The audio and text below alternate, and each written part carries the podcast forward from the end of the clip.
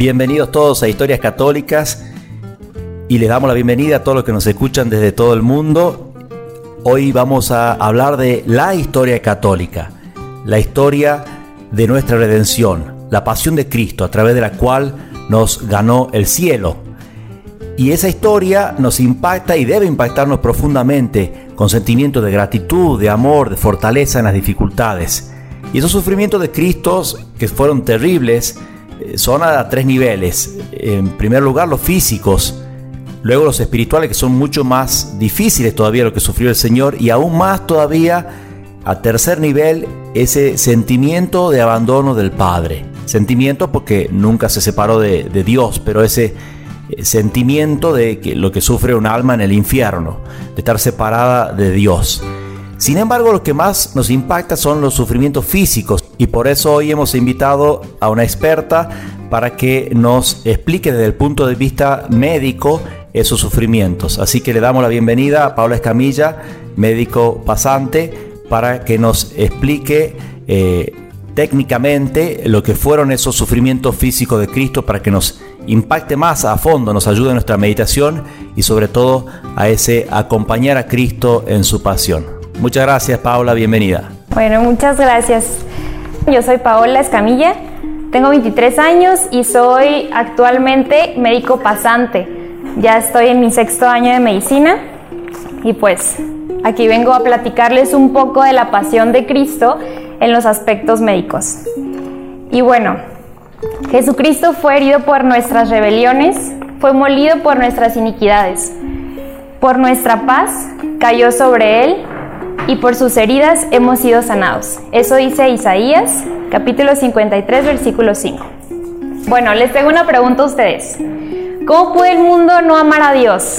A un Dios que nos amó tanto que dio su vida por nosotros. Dice San Alfonso que en realidad nadie se pone a pensar cuánto padeció Él por nuestras culpas. Y ahorita que estamos casi viviendo la Semana Santa, pues yo pienso que es muy adecuado recordar y vivir o tratar de vivir lo que Cristo vivió y tratar de ponernos un poquito en su lugar, de sentir compasión por Él. Esto lo podemos meditar muy bien en los misterios dolorosos que pues nos hablan de todos los pasajes que se vivió, bueno, de casi todos los pasajes que se vivieron, empezando por la oración de Jesús en el huerto, con la flagelación, la coronación de espinas, el camino de Jesús con la cruz a cuestas y culmina con una crucifixión y muerte. Pero antes de eso, es muy importante el evento de la última cena. En la última cena eh, se celebró el jueves santo y Jesús caminó hacia, hacia, hacia Jerusalén a pie. Como era de costumbre, en esta cena se comía cordero, verduras amargas y pan ácimo, acompañado de vino y un poco de agua. Si nosotros vemos todos estos alimentos, podemos decir que es una rica fuente de carbohidratos, de proteínas, de grasas y muy bien puede eh, cubrir las necesidades energéticas de un cuerpo por un día, por dos días, hasta por una semana, siempre y cuando equilibrándolo con un poco de agua. Pero bueno, Jesús claramente en este evento tan importante estaba lleno de temor, de tristeza, de angustia, pero también de gozo, porque sabía que se iba a consumar la redención. Todo esto hace que el cuerpo de Cristo no pueda digerir muy bien estos alimentos. Es como si nosotros, en un momento que nosotros estamos muy nerviosos o estamos en una situación de estrés muy grande, nosotros no podemos ni comer. O sea, a veces comemos y casi casi vomitamos la comida, ya no queremos más. Sentimos que nos hacíamos fácilmente y hasta ahí lo dejamos. Bueno, aquí está lo de la última cena y seguimos con esto, miren. Nosotros normalmente en el cuerpo tenemos un sistema nervioso autónomo que se encarga a grandes rasgos de regular todo nuestro organismo y este se va a dividir en dos el sistema simpático y parasimpático. El parasimpático va a estar activado cuando nosotros estamos relajados en un momento pues, de equilibrio y todo eso. Entonces ese lo vamos a dejar un poquito a un lado. Pero el sistema simpático es el que se activa cuando estás en una situación de estrés, de alerta.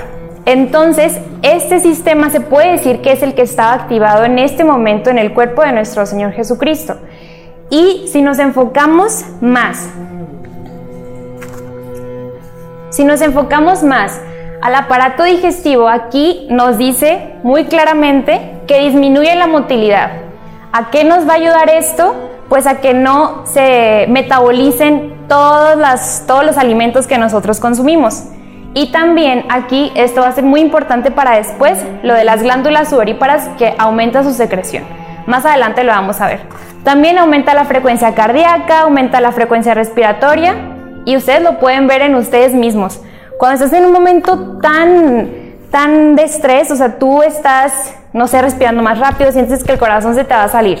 Y bueno, después de este evento tan importante, Jesús, ah, bueno, y algo que se me olvidó mencionar, perdón, es que en la última cena Jesús instaura la Eucaristía, que es eh, lo más importante para nosotros que, que Él nos deja.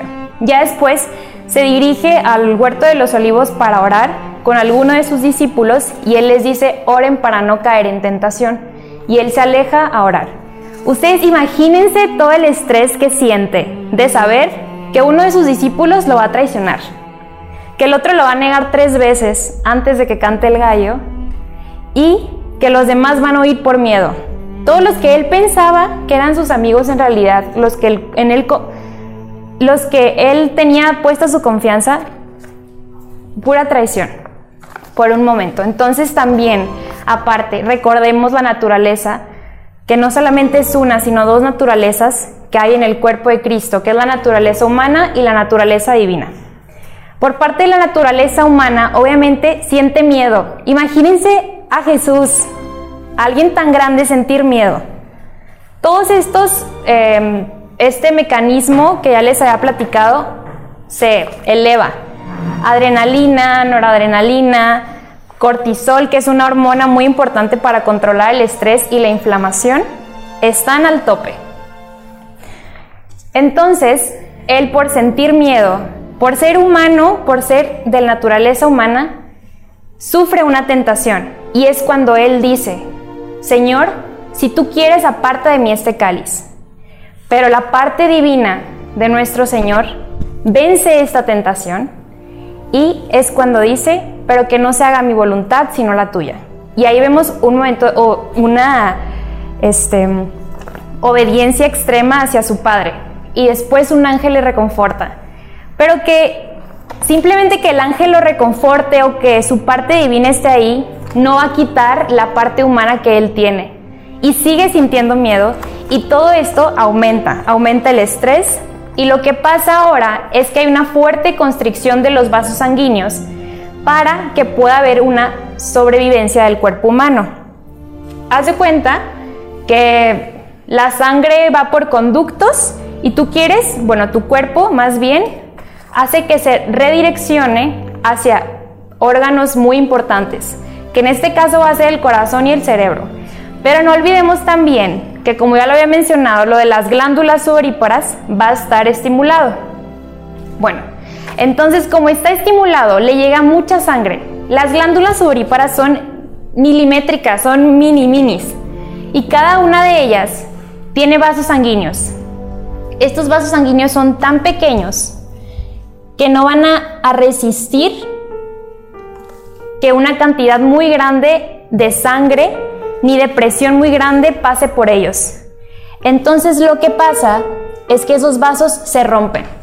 Es muy fácil, como si una tubería pasara que tiene cierto calibre, un calibre pequeño. Tú le aumentas la presión, tú le aumentas el volumen, la tubería se rompe y el agua cae. Es lo mismo. Los vasos sanguíneos se rompen y se puede decir que por capilaridad pasan por el conducto de donde pasa el sudor y sale hacia el, hacia el exterior. Entonces es ahí cuando Jesús suda sangre. Que este efecto, o sea, este evento se llama hematohidrosis o hematidrosis. Y esto sí es reportado en la literatura, pero muy pocas veces. ¿Por qué? Porque no es, una, o sea, no es algo muy común y se ha reportado en algunas personas que días, eh, días anteriores a sufrir algo como una ejecución lo presentan. Entonces lo podemos relacionar muy bien con esa situación alta de estrés. Y bueno, dice entonces aquí el Evangelio que él estando en agonía oraba más intensamente y era su sudor como grandes gotas que caían hasta la tierra. Lucas, que fue médico, dice que caían las gotas de sangre hacia la tierra. O sea, no solamente fue un sudor que lo empapaba y ya, fue gotas que cayeron y que empapaban el suelo. Ahí podemos ver nosotros que esta es la primera hemorragia que sufre nuestro Señor, sin haber tenido ningún estímulo externo, sin que nadie le hubiera golpeado. Imagínense ustedes, todo el sudor, toda la sangre, estando en el huerto. Era de noche, había viento, cuando tú sales sudado y te pega aire, te da mucho frío. Imagínense todo el estrés, todo el frío que él estaba sufriendo.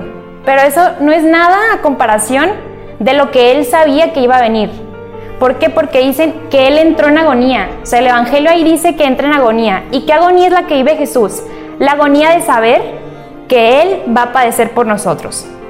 Entonces la agonía en hebreo, lo podemos relacionar un poquito, significa estar preparado para el combate o para la lucha. Entonces Jesús estaba preparado. En ese momento podemos decir que esa fue su agonía. Bueno, después de esto, a Jesús lo arrestan y viene la parte de la flagelación. Lo arrestan, pero no solamente lo llevan muy cómodamente a presentar a los sumos sacerdotes. Lo arrestan y lo humillan. Lo arrestan y le escupen. Lo arrestan y se arrodillan ante él, burlándose de él, diciéndole que él es el rey y que si porque él no se salvaba. Camina, lo golpean, lo azotan, solamente para que se vaya a presentar con los sumos sacerdotes y que ellos le digan cuál va a ser su finalidad. Pero bueno, como ellos no tenían la capacidad este, de decir sí, vamos a, a darle una muerte de cruz, Llega al final con Pilato, al día siguiente, en la mañana del viernes, llega y él lo condena a muerte. Pero como él antes, si recordamos un poquito, ve que no tiene ninguna culpa, le dice, bueno, hay que flagelarlo primero. Lo vamos a someter a la flagelación para ver si ustedes, pueblo judío, se compadecen un poquito de él y después de verlo cómo termina, dicen no muerte de cruz. Pero bueno, si recordamos un poquito cómo era la flagelación romana, los soldados del gobernador atan a Jesús, lo atan como a una, como una columna de, o sea, lo atan con las manos, pero siempre dejando como descubierto la parte dorsal del cuerpo. Entonces podemos asumir que los golpes más fuertes fueron en la parte dorsal, o sea, en la espalda, y en la parte posterior de los muslos y de las piernas. Pero obviamente Ustedes, ¿cómo, ¿cómo no saben ustedes que en algún que otro golpe no se le fue a la cara? O que en otro golpe no se le fue al brazo o al ojo. O sea, lo, lo golpearon en todas partes, en todas partes. Y no solamente eran azotados una vez, sino que el flagellum, cada uno tenía una cuerda, una cuerda, una cuerda, una cuerda, o sea, tenía tres cuerdas, perdón, y en cada uno estaban o una bolita de plomo o un hueso un pedazo de hueso. Imagínense ustedes que te atasquen un hueso, que te peguen con plomo en tu piel. Si tú vas caminando y te y con algo, te caes y te, te haces algún, algún raspón, claramente te duele. Entonces, ¿qué es lo que aquí tenía nuestro Señor? Excoriaciones, hematomas, este, que son moretones, moretones con algo que está abajo haciendo lo que se hinche, o sea, la sangre que está abajo haciendo, lo, haciendo una gran presión y abultando esa parte de la piel. Y también, cada vez que lo golpeaban, las lesiones se iban haciendo más profundas, más profundas que no solamente pasaban piel, no solamente pasaban grasa, que es lo que tenemos abajo de la piel, está la piel, luego el tejido celular subcutáneo, que es la grasa, y después viene el músculo. Pero después del músculo está el hueso.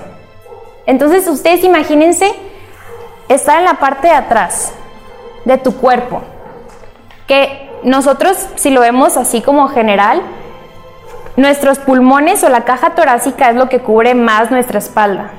Que le den golpes y que pase en la piel, que le dé golpes y que pase en la grasa y que luego pase en el músculo y que luego pase en el hueso y que lleguen al pulmón, o sea, dañan todo. Pero no es todo, abajo de los pulmones tenemos los riñones. Entonces, cada vez que golpean, los lastiman. No solamente es la piel y no solamente es el músculo, sino también son los órganos. Y cabe recalcar que Jesús estaba sangrando, o sea, Jesús estaba perdiendo sangre. Y aquí en estas imágenes de la sábana santa podemos darnos cuenta que en realidad sí se vivió esto. Esa es la parte anterior del cuerpo de Cristo y esa es la parte posterior del cuerpo de Cristo. Si nosotros vemos, bueno, se los voy a señalar aquí con esto. Si nosotros vemos en esta parte todas esas rajaditas que se ven, todo eso, todo eso es sangre. Son las lesiones, más bien, son las lesiones que Jesús vivió. Todas estas lesiones que se ven aquí son toda la penetración de los golpes, toda la penetración del hueso, toda la penetración de los pedacitos de plomo que había. Bueno, y en la parte médica, cuando tú dañas a un pulmón, el pulmón normalmente, como ya les había dicho, eh, que está recubierto por músculos, por huesos y todo, el pulmón tiene dos partes muy importantes, que son la pleura parietal y la pleura visceral. Haz de cuenta que fuera como un pedacito de piel que está cubriendo el pulmón para que no se dañe. Y entre esos dos hay un espacio donde hay agua y esa agua mantiene al pulmón móvil para que haga sus movimientos de respiración adecuados, pero también que no frote con nada, que no roce con nada y que no se lastime. Entonces al momento imagínense ustedes de golpearlo, de pasar todas esas capas que ya les dije. Obviamente el pulmón pierde su, equilibrio y empieza a hacer un roce, empieza a hacer un roce, empieza a hacer un roce. Y tenemos lo que se llama derrame pleural. Eso es algo que muy probablemente el Señor Jesús vivió gracias a este roce del pulmón con el exterior, se pudiera decir. Entonces todo este cúmulo de agua en donde no debería estar hace que no pueda respirar bien. Imagínense ustedes inspirar y no poder inspirar aún más porque no te lo permite, o sea, tu cuerpo no te lo permite. Está todo lleno de agua que no te permite expandir. El corazón se está apachurrando porque el corazón está entre medio de los pulmones. El agua no la deja latir bien. Aparte, todo el estrés que estaba viviendo, toda la sangre que estaba perdiendo, probablemente, muy probablemente, estaba en un choque hipovolémico. Aquí podemos decir que Jesús vive la segunda hemorragia, la segunda hemorragia muy fuerte, porque esto no es todo, todavía falta la coronación de espinas. Y todavía falta que pierda más sangre todavía. Entonces, el choque hipovolémico podemos decir que es cuando no tenemos el, suficiente volumen que necesita nuestro cuerpo para que todo funcione. Aquí tenemos una radiografía de un pulmón normal y en esta radiografía podemos ver como que este pulmón está más chiquito y es porque porque aquí está lleno de agua que más o menos imagínense ustedes que eso es lo que Jesús tenía, pero no nomás en un pulmón, en los dos pulmones, o sea, no podía respirar para nada bien. Luego viene la coronación de espinas, que este evento pues, ¿qué más cruel puede ser? O sea, ¿qué más cruel puede ser? Se dice que, bueno, Marcos en su evangelio dice, le ciñeron una corona de espinas entretejida y comenzaron a saludarle. Salve, rey de los judíos. Aparte del daño físico, la humillación que le estaban haciendo. La prepotencia que había sentido Jesucristo en ese momento era tan grande. Pero no solo eso, golpeaban con una caña la corona de espinas. No solamente les bastó con ponerle la corona de espinas, sino clavársela. Y recordemos que el cuero cabelludo tiene muchísimas terminaciones nerviosas, tenemos muchísima sensibilidad. ¿Cuántas veces no nos hemos peinado y nos jalamos un cabello y parece que que nos vamos a morir del dolor, pero eso no es nada a comparación de todas las espinas que se estaban metiendo en el cuero cabelludo, se estaban metiendo en el cráneo, mini fracturas, claro que pudo haber tenido, porque en cada golpe que le daban, puede ser que ni siquiera le, dieran a esa corona. ¿Cómo saben ustedes que no le dieron a la cabeza y crearon algún hematoma por ahí? toda esa sangre acumulada, toda esa sangre saliendo, se acumula a la hemorragia. Y podemos decir que aquí Cristo ha perdido como 1.5 a 2 litros aproximadamente. Una persona que llega así al hospital está en una hemorragia de grado 3. Esa persona debería estar en la sala de choque. Debería de estar poniéndole soluciones salinas, o sea, reponiendo el volumen que él estaba perdiendo. Este, paciente que, que llegara así. Pero el que tenía nada, él no tenía nada. Él solamente seguía estando ahí padeciendo por nuestros dolores porque estaba haciendo que se perdonaran nuestros pecados. Se dice que, la corona de espinas probablemente se hizo con esta planta que se llama Euphorbia splendens, que también se llama este, corona de Cristo. Entonces podemos, o si ustedes han tocado alguna de estas espinas, saben que están muy filosas. Pero yo pienso, la verdad, que esto no era nada a comparación de las espinas que le pusieron en su corona. Aquí está una imagen de la sábana santa igual y si podemos ver, este es el negativo de la sábana santa, entonces podemos ver que sí hubo grandes cantidades de hemorragia que Jesús estaba teniendo. Bueno, después de esto, lo presentan al pueblo como aquí tienes a vuestro rey, obviamente en forma de burla.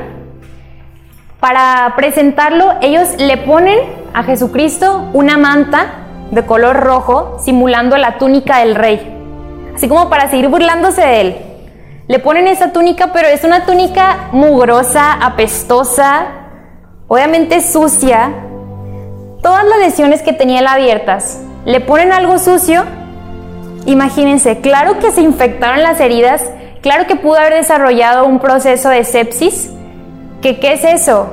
Cuando hay demasiados microorganismos eh, malos para tu cuerpo, empieza a haber una cadena de inflamación extrema para atacar esos microorganismos, pero no es suficiente. O sea, tu cuerpo no es suficiente para poder tratar esto.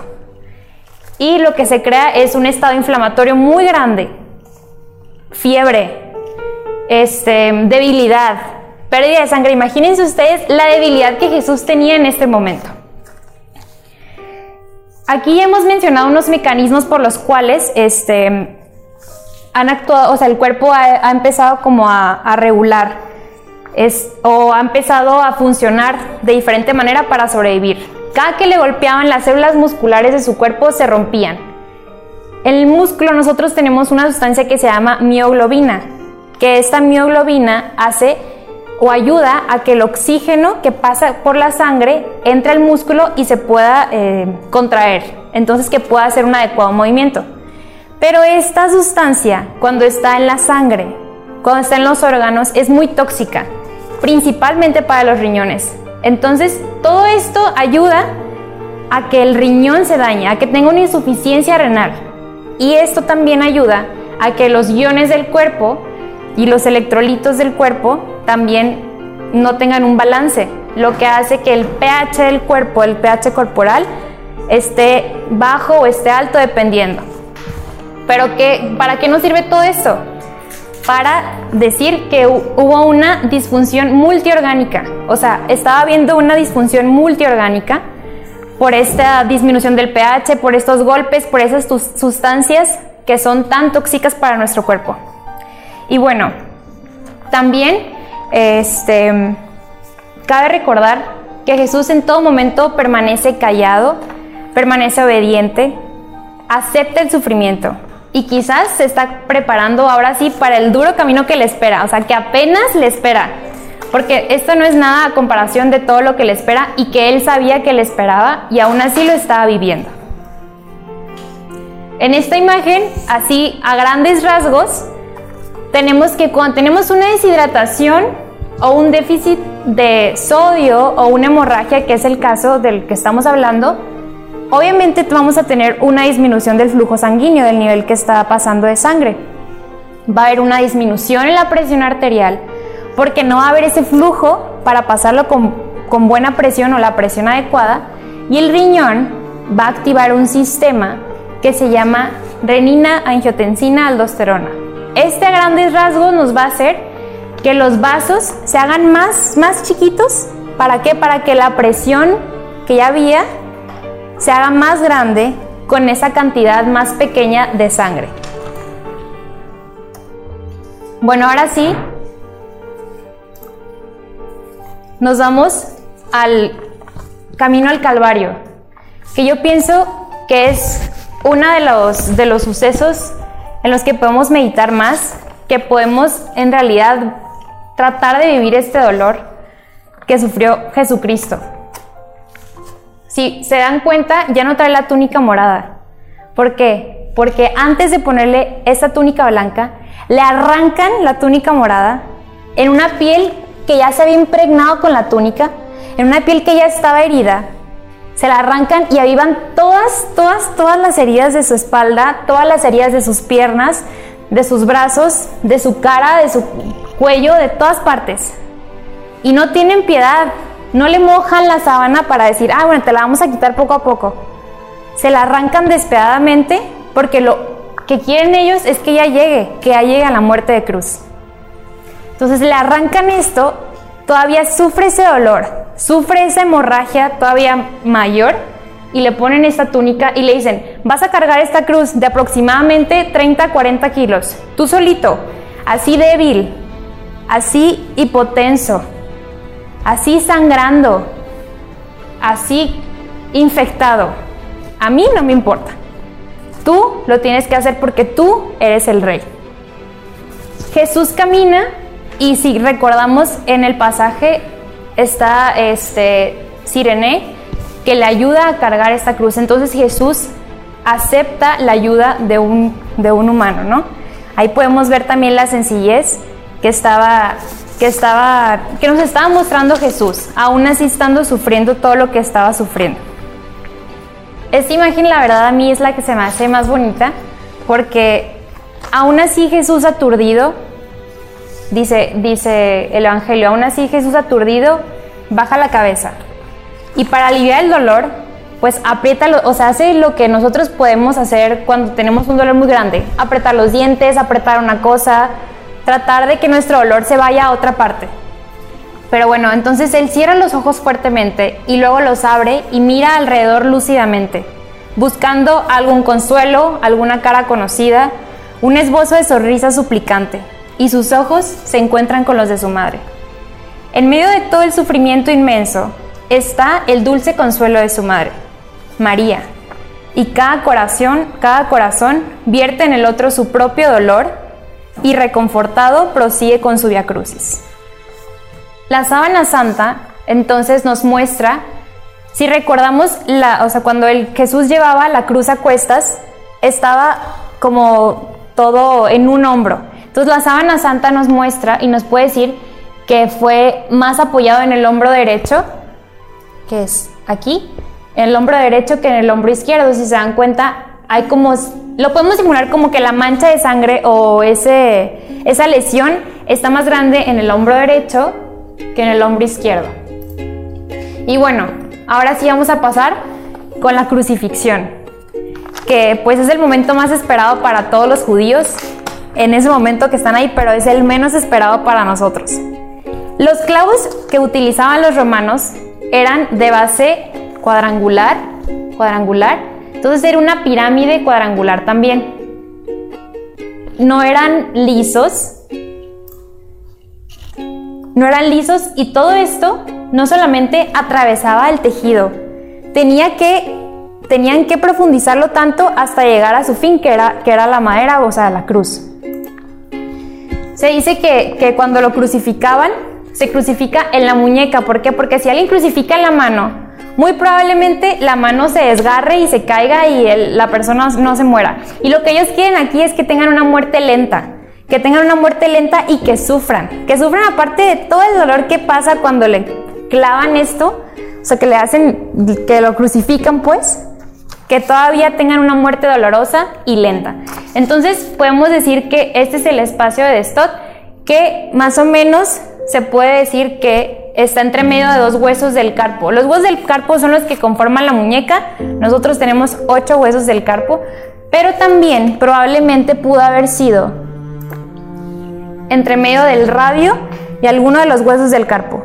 Entonces imagínense ustedes estar así y que te claven y que no solamente pase el hueso, o sea, pasa un nervio. Imagínate que se te desconecte todo, tener todo tu cuerpo tensado, no poderlo estirar por ti mismo, no perder la sensibilidad, tener muchísimo como hormigueo, dolor, quemazón, todo lo que, todo lo que se está viviendo. Aparte de que tus heridas están rozando con una parte rugosa, con una parte de madera y está lastimando otra vez y está saliendo sangre otra vez.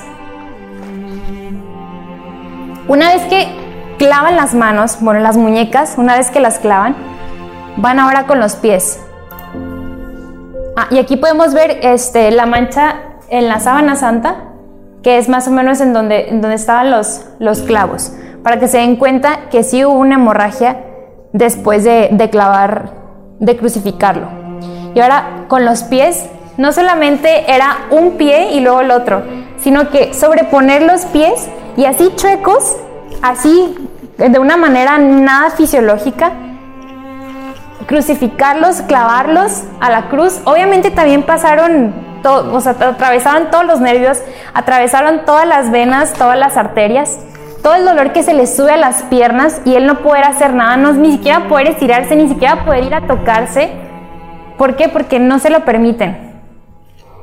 Y abajo de estos pies hay como un, un pedestal chiquito. ¿Por qué? Porque si lo dejaban estirado, no iba a poder respirar y se iba a asfixiar en un segundo. Y eso no querían ellos, querían que se asfixiara poquito a poquito. Entonces por eso es que ponen ese pedestal abajo, que las piernas están dobladas, para que haya una muerte más lenta. Nosotros normalmente, ¿cómo respiramos? Nosotros respiramos y al momento de inspirar, eso es, un, eso es un movimiento activo, una persona normal. ¿Qué significa esto? Que todos los músculos que tú tienes, intercostales, este matoideo, que es uno que va aquí en el cuello, este, intratorácicos, paraesternales, pectorales, todos esos músculos que conforman la caja torácica se abren para que tu pulmón baje y entre el aire. Y cuando exhalas, es un movimiento pasivo normalmente porque todos los músculos se relajan. Y nosotros podemos pensar, bueno, entonces en la crucifixión es la misma, pero no es la misma. Porque por la posición que tienen los crucificados, podemos ver que todos esos músculos están estirados. Entonces el inspirar se vuelve un movimiento pasivo y el expirar se, se vuelve un movimiento activo. Imagínense ustedes respirar y no poder sacar el aire. Entonces ya no te va a caber tanto aire. Entonces, ¿qué va a pasar? Se va reduciendo la capacidad de aire que va entrando a tus pulmones. Tu respiración se va haciendo más corta. Tu respiración se va haciendo más rápida porque estás desesperado por querer respirar. Estás desesperado porque te entre un poquito de aire. Porque tu cuerpo esté como normalmente debería estar. Entonces aquí es cuando podemos decir que Jesús se asfixia. ¿Por qué? Porque hay un aumento de dióxido de carbono, que es CO2, que es lo que normalmente nosotros expiramos, que ese también hace una disregulación en el cuerpo. ¿Por qué? Porque lo que nosotros necesitamos normalmente es el oxígeno. ¿De qué nos va a servir el CO2 ahí adentro? En grandes cantidades. Entonces, el cúmulo de este CO2 hace que haya una acidosis respiratoria y que nuestro cuerpo siga desfuncionando. Entonces, ¿de qué murió Cristo? ¿Ustedes de qué creen que murió Cristo? Puede ser de asfixia, puede ser de una hemorragia. diría que desangrado, ¿no? Desangrado. ¿Y por qué no todo junto? O sea, imagínense perder sangre, perder la capacidad de respirar, tener huesos fracturados, tener nervios rotos. Todo ese dolor, una persona normal con dolores extremos pudo haber tenido algún choque neurogénico, pudo haber tenido una cantidad masiva de neuronas secretando transmisores que hace que ni siquiera, que diga, no, es que yo, yo ni siquiera puedo soportar eso, me muero. Pero no lo soporto y no lo vivo, ya no lo vivo, ya no quiero vivirlo. Jesús lo sigue viviendo. ¿Por qué? Porque Él es dueño de la vida y de la muerte. Él decide cuándo se muere. Después de todo, después de que Jesús dio su última exhalación y que muere, los judíos pasan y no, no permiten, o sea, no permiten ver a personas crucificadas sabiendo que el siguiente sábado iba a ser un sábado solemne. ¿Cómo podría ser que haya personas crucificadas para un sábado solemne? ¿Y qué es lo que hacen? Llegan, les fracturan las piernas para que haya una hemorragia y se mueran más rápido, pero también para que su asfixia sea más rápida. Pero cuando llegan con Jesús, lo ven tan moribundo, o sea, dicen, eh, ya está muerto que ni siquiera se atreven a o sea, no, no le van a romper las piernas. Y esa es una parte que se cumple de la escritura, que dice que no se, o sea, que no van a fracturar las piernas de nuestro Señor. Entonces uno de los, de los romanos mete la lanza en el costado derecho y ustedes se preguntarán por qué sale sangre del costado derecho si el corazón está al lado izquierdo. Y es que nosotros el corazón tenemos solamente del lado izquierdo la punta del corazón. Todo el corazón está como recargado más al lado derecho que al lado izquierdo. Entonces, si lo vemos de una manera muy ambigua, el corazón cuando nosotros lo vemos de frente aquí vamos a ver la aurícula derecha, que es una de las cavidades del corazón. Entonces al momento de meter la lanza, atraviesa el pulmón y recuerden que estaba lleno, lleno, lleno de líquido por el derrame pleural que ya había tenido. Atraviesa el pericardio, que también es una bolsa que guarda el corazón, y estaba lleno de líquido también. ¿Por qué? Por la sangre que había, porque el corazón no se puede mover adecuadamente. Entonces, saca la lanza y sale sangre y sale agua. Entonces, Aquí el Evangelio dice, aquí podemos nosotros ver los dos sacramentos o recordar los dos sacramentos que Jesucristo deja establecidos. La sangre que es la Eucaristía y el agua que es el bautismo. Jesús de Nazaret muere a las 3 de la tarde del viernes 24 de marzo del año 33 de nuestra era y la muchedumbre y los soldados se alejaron, y solo quedaron la Virgen María, las piadosas mujeres y Juan el Evangelista. Aquí tenemos la, imagen que les, que les había comentado del corazón, que está del lado derecho mayormente y el lado izquierdo está este pedacito que es como el vértice del corazón.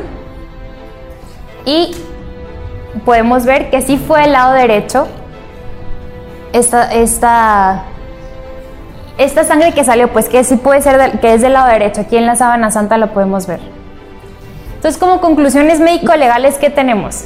Causa inmediata, la hipoxia, anoxia, que es como decías, que es la asfixia cerebral, consecuente de la hipovolémica, de la hipovolemia, perdón, después de la hemorragia. Una insuficiencia respiratoria mecánica por grandes lesiones de los músculos y una insuficiencia cardíaca. ¿Qué es una insuficiencia? que no se puedan cumplir las necesidades que el corazón o los pulmones tengan que, tienen que cumplir normalmente.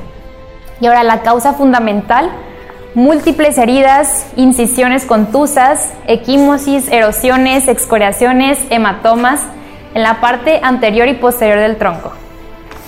Pero bueno, no solamente es eso, o sea, no, mi, mi objetivo aquí no es dejarlos a ustedes con tal vez algún o sea, algún, algún, alguna cosa médica, algún concepto médico que les vaya a servir a ustedes, sino que en realidad tengamos esa conciencia o tengamos ese corazón para poder decir, quiero vivir un poquito del dolor que Él vivió.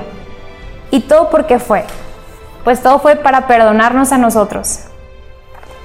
Él, Jesucristo, aparte de todo eso, decide morir, decide separar el alma y el cuerpo, porque ya su cuerpo no da para más, su cuerpo no soporta el alma. Ese cuerpo tan destruido, tan golpeado, tan humillado, tan escupido,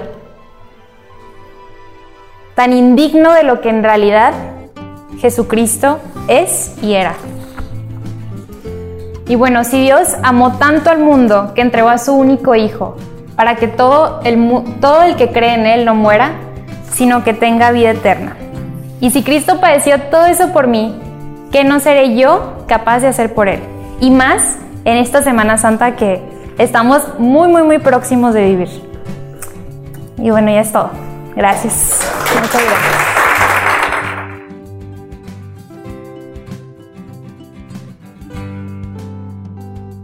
Hola a todos, soy el padre Gonzalo Viaña de Miles Cristi y estás escuchando Historias Católicas. Para escuchar mientras corres, caminás, andás en bicicleta, manejás, con prudencia, mientras limpias la casa o haces cualquier otra cosa. Para inspirarte y llenarte el corazón de amor a Dios. Pásasela a tus amigos, a todo el mundo